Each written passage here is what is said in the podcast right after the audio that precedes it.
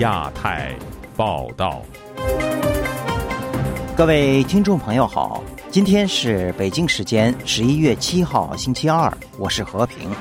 这次节目的主要内容有：财新社论呼吁改革，中共党内发出不同的声音；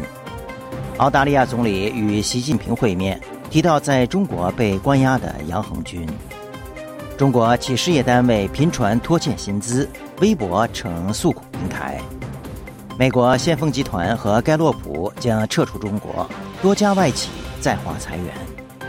中国再三强调金融风险把控，都有哪些金融风险？欢迎您收听亚太报道。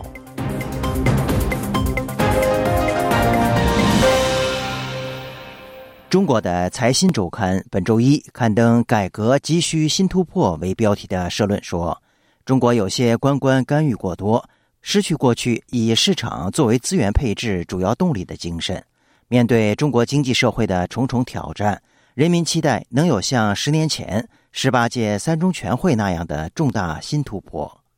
这篇文章作者发出的不同声音，引发各方的密切关注。下面请听本台记者乔琴恩的报道。财新周刊的社论说，十年前的十一月，中共十八大三中全会通过有关全面深化改革开放的重大决定，范围之广及力道之大，前所未有。然而，如今民间观感与当年预期之间存在一定温差。该文一出，也有财新网友留言表示，起码有人敢说出来，说得好，人民心声。美国丹佛大学国际关系学教授饶穗生接受本台采访时表示，近几年中国的政治及经济改革倒退相当明显。不过，财新传媒的观点通常相对自由主义，和现实的官方有一些偏差，因此这篇社论会出现，并不让人意外。就是代表一种声音吧，一种社会上一种声音，呃，代表很多人的想法，但是呢，在政策层面很难有。具体的展现吧，表现。纽约城市大学政治系教授夏明则认为，财新传媒的总编辑是胡舒立，外界认为他和中国国家副主席王岐山关系紧密。这篇社论提出的忧虑，其实代表中国党内了派系了，那个那个有派内有派了。那么是中国共产党目前本身面对着习近平的个人独裁了，发生的一种就是分歧。呃，至少传递一个信息，就是中国共产党党内。那么有许多人是不同意习近平今天的做法的。夏明认为，当年十八届三中全会达成的是一个比较平衡的妥协。中国强化市场经济时，也没放弃共产党的集体领导模式。但习近平成为总书记之后，即透过虚权化国务院、强军及延长任期等，塑造个人集权。在新中刊的社论提到，当年除了国有企业混合所有制的改革，中国国务院也推出一脉相承有关公平竞争、产权保护。促进民营经济发展壮大等其他政策文件，近十年推行的放管服，也就是简政放权，并优化网络政府服务等，也有显著成效。但在这改革路上，特别是三年的疫情期间，有些官员为官干预过多，一刀切，层层加码，现象严重，市场主体苦不堪言。此外，《财经周刊》也在没有提到中国前总理李克强的情况下，引用他生前的名言“长江黄河不会倒流”，提示中国改革开放需一棒一棒往下传。对此，纽约城市大学政治系教授夏明认为，李克强之死对中国百姓的震撼大过1989年的胡耀邦之死。引用李克强的话语，能引起更多民间共鸣，但需要有远见还有勇气的政治家才能改变局势。如果有中国在过去四十年的经济成长奠定了社会资源和老百姓的这个启蒙的这个基础，那么中国今天的新的一代了，那么是在全球化、高知识的这个培养下了，那么我认为呢，呃，中国呢应该，呃，或者有可能呢，就是几率了，我觉得是在逐渐扩大了，有可能会出现某一些那个就是革命性的变革。旅美的中国财经评论员秦卫平则对中国的未来相对悲观，他认为该文只是隔靴搔痒，与大局无济于事。而且从政治安全的角度来说，我认为现在啊经济下滑的这种趋势啊，各种危机叠深度叠加爆发这种，只有通过这种更加严格的政治控制，然后呢啊保证他们这个中共的执政集团的安全，然后我觉得这是他们首要的任务。财新周刊的社论则在文末写道：习近平曾在十八届三中全会上表示，除了深化改革开放，别无他途。这一正确论断今年读来感受更为强烈。社论期待现在的中国决策层能遵循十八届三中全会的精神，进行新部署，实现改革开放的新起点。以上是本台记者乔金恩的报道。正在中国访问的澳大利亚总理阿尔巴尼斯，星期一下午在北京与中国国家主席习近平会面，这也是自二零一六年以来首位澳大利亚总理访问中国。据悉，阿尔巴尼斯在会晤当中提到了中国关押澳大利亚籍作家杨恒军的人权问题。下面请听本台记者黄春梅发自台北的报道。路透发自悉尼报道，阿尔巴尼斯在北京对中国国家主席习近平表示，中国经济持续稳定成长及其与世界的持续接触符合澳大利亚的利益。周一上午，阿尔巴尼斯在澳大利亚外长黄英贤以及中国驻澳大使肖谦的陪同下赴北京天坛参观并拍照留念。他在 X 发文表示，五十年前，澳大利亚总理惠特拉姆成为第一个访问中国的总理。自从他参观北京天坛之后，情况有了很大的变化，但不变的是，两国之间的接触仍然很重要。台湾的国防安全研究院副研究员黄恩浩接受本台访问时表示，阿尔巴尼斯所属的工党不像莫里森政府对中国那么严厉，连经济都撕破脸不相往来。工党上台之后，积极营造双方经贸和解。就算无法恢复到过去，但已经慢慢回温中。他是在玩一种所谓的两手策略，也是避险政策的哈。他不要像说跟美国走太近而忽略中国到这一块市场，尽管这块市场是影响澳洲经济很大的一个要素之一，不是已经不是绝对要素了。中国透过购买澳大利亚食品、铁矿等，成为澳大利亚最大的贸易伙伴。但是，二零一七年澳大利亚政府指责中国干涉其政治之后，两国关系恶化。隔年，澳大利亚禁止华为设备用于其五 G 的网络。二零二零年又呼吁对新冠病毒起源进行调查，激怒北京封锁澳大利亚多项产品报复。去年十一月，阿尔巴尼斯在印度尼西亚举行的二十国集团峰会与习近平会面。中国从今年一月起陆续解禁澳大利亚产品，允许进口澳大利亚煤炭。八月取消了大麦关税。上个月，北京同意对葡萄酒征收百分之两百一十八的倾销关税进行复审。对于澳大利亚又走回安全靠美国、经济靠中国的老路，还行得通吗？台湾的国立政治大学国关中心研究员宋国成对本台表示，基本上已经不太可能。现在仍能看到中国与中东地区恐怖组织有密切往来。此前，塔利班盛大的外交使团才刚访问北京。实际上，中国只是在外交上一些较敏感的区域放低姿态表演，但并不意味他与西方的战略对抗立场和姿态有任何的松动。脚踏两条船的外交策略，呃，基本上最后受害的还是为自己嘛。他也要懂得去呃所谓的去风险嘛。呃，或者是分散市场啊。《纽约时报》提到，中国官员已明确表示，他们仍对奥库斯安全协议和其他像四国同盟那样的小集团感到不满。他们认为，这些小集团以美国为首，正努力包围和威胁中国。黄恩浩分析。奥库斯按计划将交付澳大利亚八艘核动力潜艇，美国政府将在获得国会批准之后，向澳方出售三艘维吉尼亚级的潜舰，另两艘由美国的潜舰来补足，其余将由英澳合力在英国境内而非在澳大利亚打造。因此，核潜舰重要的技术不会流入到澳方手上，保密是三个国家都必须要去承诺，也要去承担的。自由亚洲电台记者黄春梅台北报道：近日，中国各地政府和其事业单位员工大吐苦水，抱怨薪水被拖欠。相关消息在社媒平台上引发热议。下面请听本台记者古婷的报道：上周五，河南汝州市妇幼保健院被曝拖欠五百多名医务人员薪水。医保和公积金。现场视频中，众多医生聚集在该医院门口，高喊口号。一位请愿者高喊：“生活无法维持。”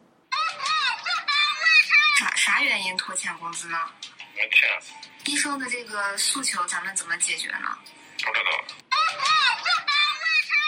泸州市是平顶山市管辖的一个县级市，该市妇幼保健院是一家公立医院。周六及周日，黄河新闻记者多次致电涉事医院泸州市妇幼保健院及泸州市卫生健康委员会，暂未获得进一步回应。此前十一月一日，泸州市政府在参加平顶山广播电视台“党风政风热线”节目时，曾就此作出回应：受出生人口下降、疫情冲击等多种因素影响。医院业务急剧下降，收入锐减，导致入不敷出，职工工资发放不及时。下一步，医院将努力增加业务收入，尽早解决工资拖欠问题。平顶山市一网民毕先生本周一告诉本台，政府财政吃紧，绝大部分医院有随时倒闭的风险。他说，过去医院有拖欠员工绩效奖的情况。医院拖欠绩效是常算，但拖工资真的不多啊，特别还是那种拖一年的。只有一个原因，就是单位真的可能经营不下去了。至于单位员工怎么办呢？没编的人大概率会被清退。随着中国出生人口减少，对医院等各行业带来的不同程度的冲击，毕先生说，中国各地的妇幼保健院、幼儿园、学校数量会逐年压缩。据第一财经网站周日报道，中国面临的诸多不确定性因素中，人口变动是关键一环。上海社科院原常务副院长兼经济研究所所长左学金认为，中国人口负增长概率将持续到下个世纪。在新浪微博评论区成了企事业单位无收入群体的诉苦平台。内蒙古一交通警察说，他们单位已经八个月发不出工资。河南三门峡一教师说，他们学校现在发上半年的工资。另一河南教师说，他被拖欠一年的工资。一烟草公司员工说，他们也几个月没发工资。江西网民说，他岳父开环卫车二十个月发不出工资。河北邯郸一网民说，她的丈夫是邯郸市永年区交通局的员工，二十个月没发工资。山东一名退休工人告诉本台，现在到处在减工资，民营企业倒闭，谈不上拖欠工资。现在说拖欠工资的都是央企、国企和事业单位，因为没钱了，发不出来了，可不就要减减吗？现在那个经济恶性循环，原来是房地产经济，现在房地产一个一个趴下，地皮卖不出去，那政府就没钱了，后就业搞不定，民营经济现在半死不活。自由亚洲电台记者古婷报道。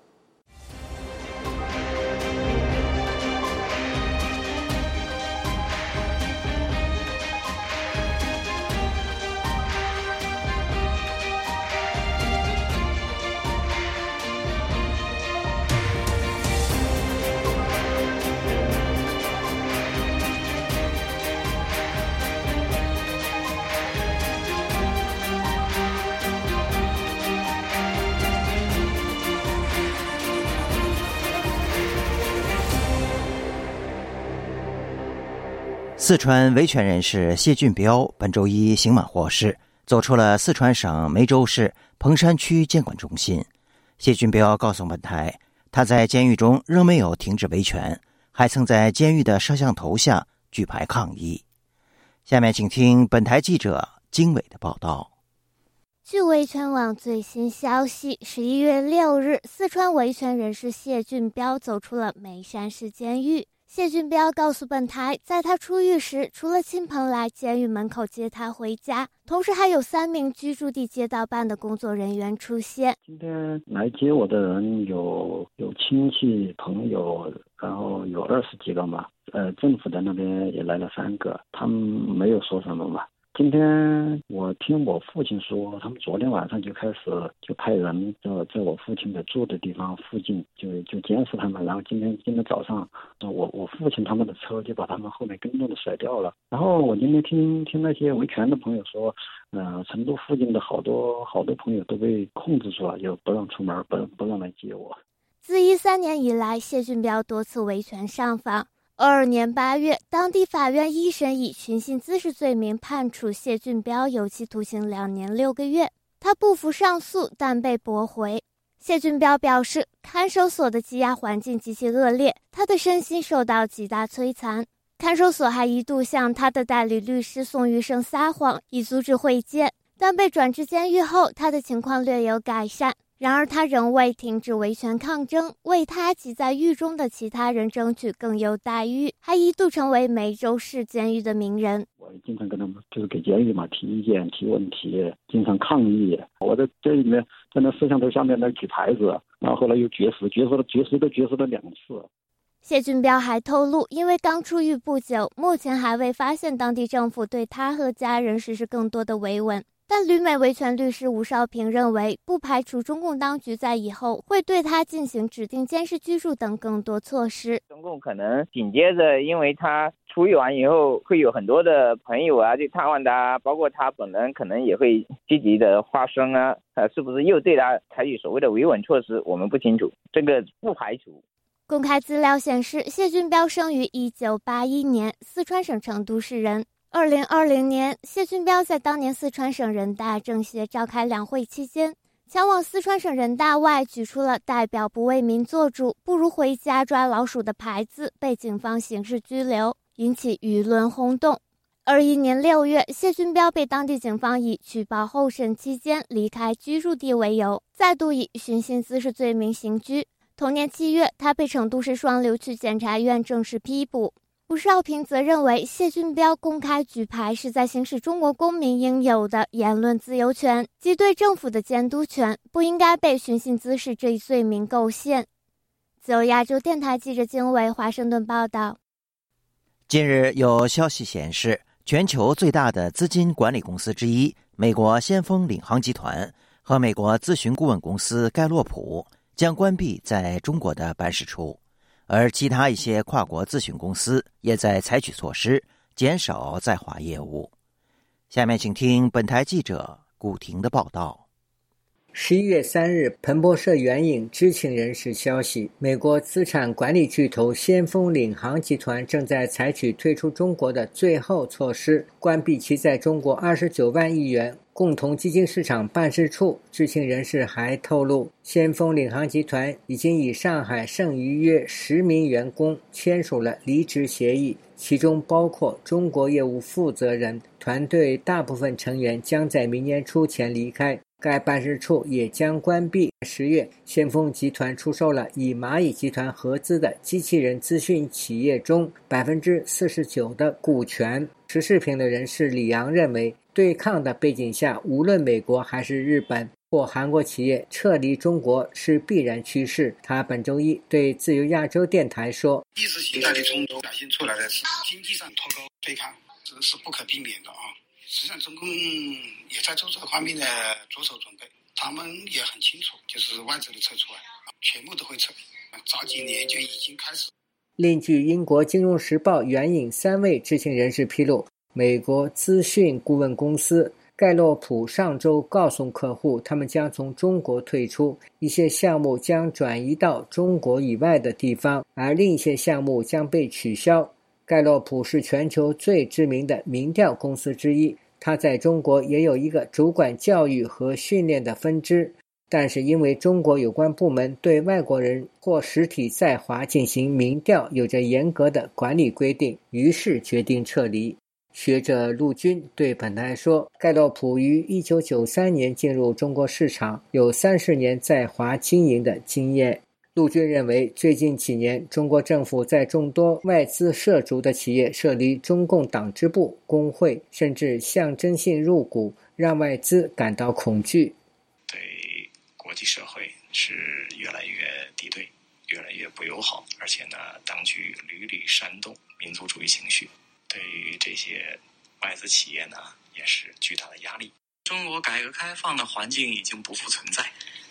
外资企业继续留在中国呢，已经无利可图。成都经济学者夏军对本台说：“他对中国的未来感到悲观，因为人家不可能在那么大量的投入技术、投入资金、投入项目，跑到你中国来帮你建了一个中国工厂。当你的中国工厂翅膀没有完全……”丰满的时候，还没有完全硬朗的时候，你就要变世界老大了。另外，全球最具影响力的美国佛雷斯技术研究咨询公司已裁减了大部分在华分析师。咨询公司格力集团原本计划今年初扩大中国业务，夏天却开始裁减在华员工。自由亚洲电台记者古婷报道。管控金融风险是最近中国政府的工作重心之一。最近，中国召开最高级别的金融工作会议，连国安部都发文强调，金融安全是国家安全的重要组成部分。那么，中国如今面对的金融风险究竟有哪些呢？下面请听本台记者唐媛媛的报道。十月三十日，中国政府在北京召开了五年一度的全国工作会议。中国国家主席习近平、中共中央政治局常委李强、赵乐际、王沪宁、蔡奇、丁薛祥、李希皆出席会议。据中国官媒新华社报道，会议中与会官员谈及了经济金融风险隐患人较多的问题，并指出政府需要根本性解决这些风险，才能推动中国金融高质量发展。报道也写到，官员们认为，强调监管会是当前风险防控的重点任务。具体的做法包含化解地方债务、改善金融与房地产市场的循环等等。那么，中国官员不断谈到的金融风险，具体而言有哪些呢？首先，美国南卡罗来纳大学艾肯商学院市场学教授谢田告诉本台记者，中国房市的低迷与暴雷是中国经济当前所面临最严峻的问题。这个房地产下滑，对吧？这泡沫要破灭，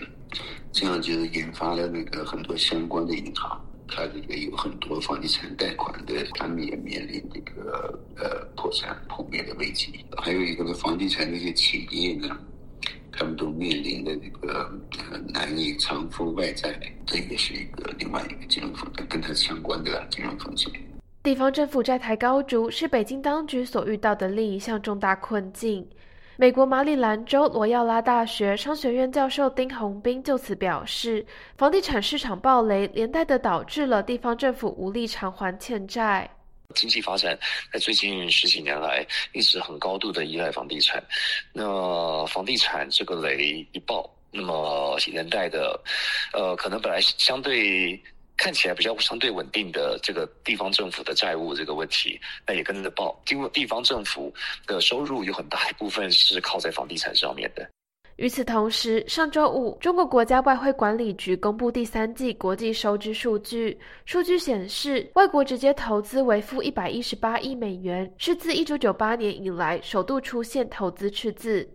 对此，学者们也分析，因为中国与西方国家的贸易互动减少，加上外资不断撤出，导致中国外汇存底不足，进而使其在对外购买重要物资时出现资金问题。谢田便指出，中国对欧美这种进出口说在急急剧的下滑，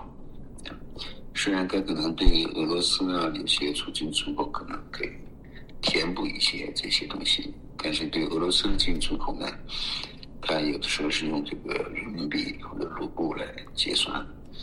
没有办法把它存到外汇里。学者们也提到，外汇存底不足所衍生出的另一项问题是，中国没有杠杆能捍卫不断贬值的人民币。自由亚洲电台记者唐媛媛，华盛顿报道。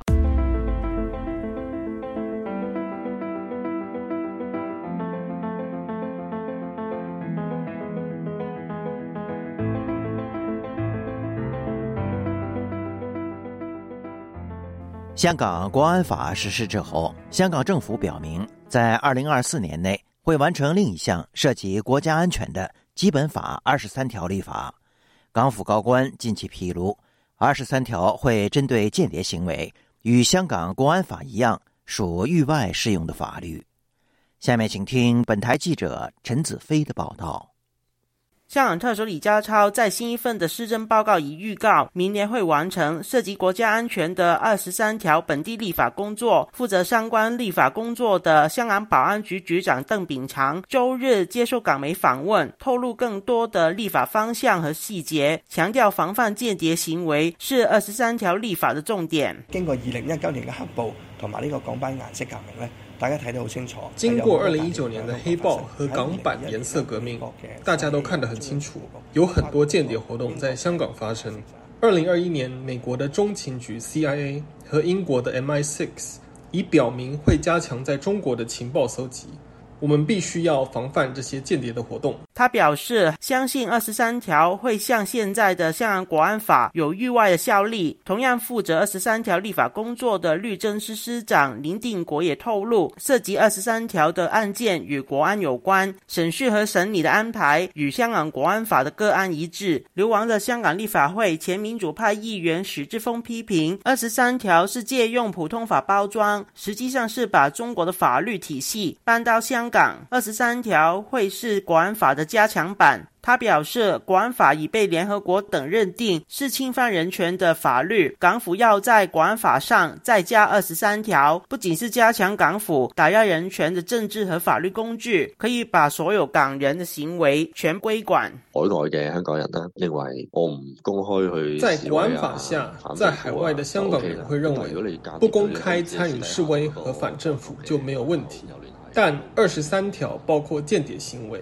可能你私底下与外国朋友联系和交换香港资讯，在政权眼中已是间谍行为，是背叛了中共。这条红线是非常不清晰。二十三条有域外法权，绝对是国安法的加辣版。以危害个人自由和安全来说，严重性比现在严重好几倍。许志峰表示，从留学日本的香港女生因为言论被判刑的个案可见，二十三条立法后，港府一定会用此法制造比国安法更广泛的白色恐怖。日本香港民主联盟发言人叶景龙表示，二十三条立法的概念与思维是按照普通法的做法草拟，配合早前港府已说要加强作为国际仲裁中心的想法，估计港府是想用二十三条针对商業的活动。新的二十三条條。立法变成了普通法基础的港区国安法变得更加严厉，中共可以借助这个二十三条对于这个法纪进行无限度的看大，而且就是间谍的行为，解释都是他们说了算，商业行为啊，还有教育啊或者是文化的行为，中共就可以把就是把你包进去，所以就是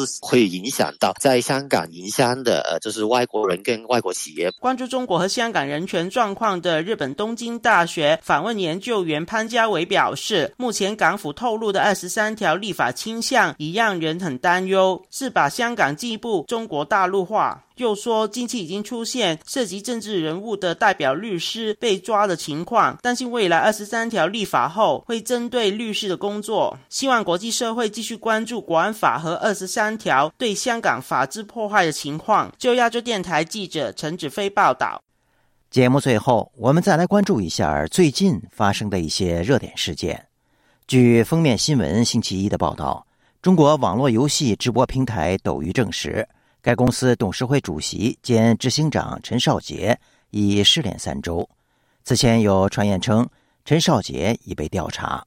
今年四月，中国国家网信办曾发布整治网络自媒体及有害信息等成果，斗鱼、新浪微博、豆瓣网等平台遭到点名。